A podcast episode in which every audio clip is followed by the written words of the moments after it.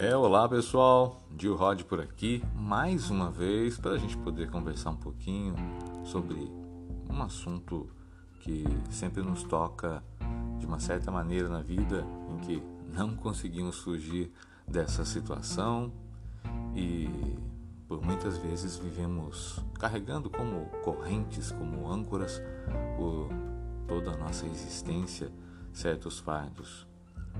Bom, vamos lá. Todos nós temos problemas e é interessante observar uma forte tendência nas pessoas de fugir desses problemas e fogem o máximo possível. Será que isso funciona? Será que isso é efetivo? Pense bem, fugir dos problemas.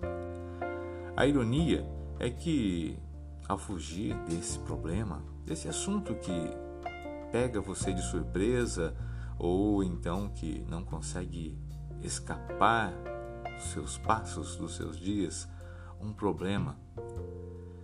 Quando você tenta fugir dele, aparecem outros 200, 300 problemas a mais para poder piorar a sua situação e o seu pensamento.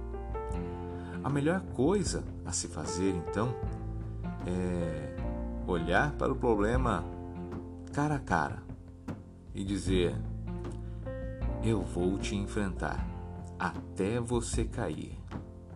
Será assim? Pense bem.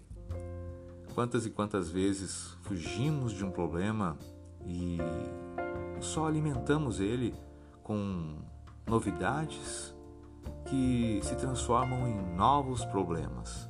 Como eu disse, você foge de um e aparentemente outros 200 aparecem.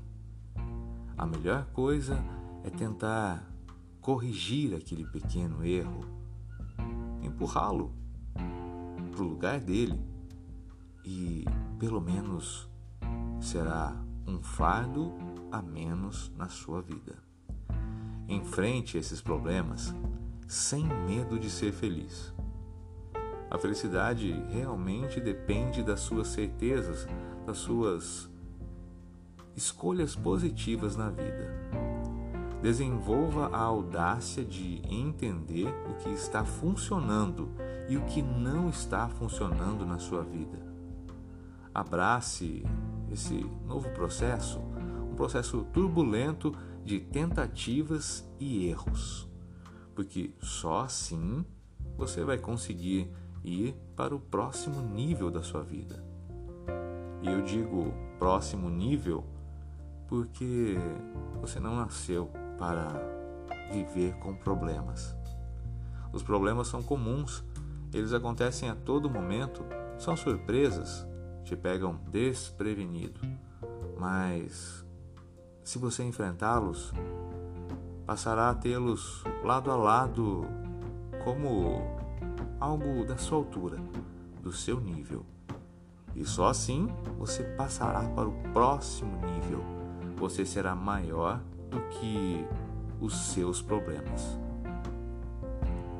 Bom, tenha um ótimo desenvolvimento com tudo aquilo que você for fazer.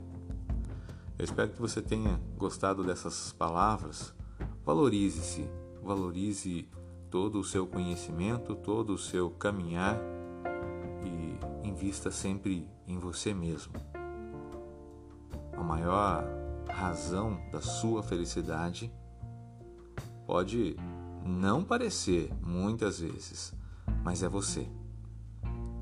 A principal peça de todo o seu jogo é você. Eu fico por aqui. Eu espero poder conversar com você novamente numa próxima temporada.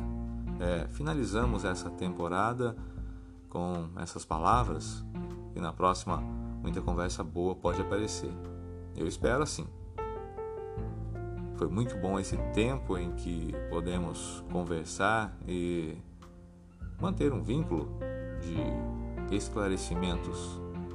As palavras funcionam tanto para quem as libera no ar, quanto para quem as ouve. Obrigado pela sua paciência e Quem sabe logo logo voltamos a conversar por aqui.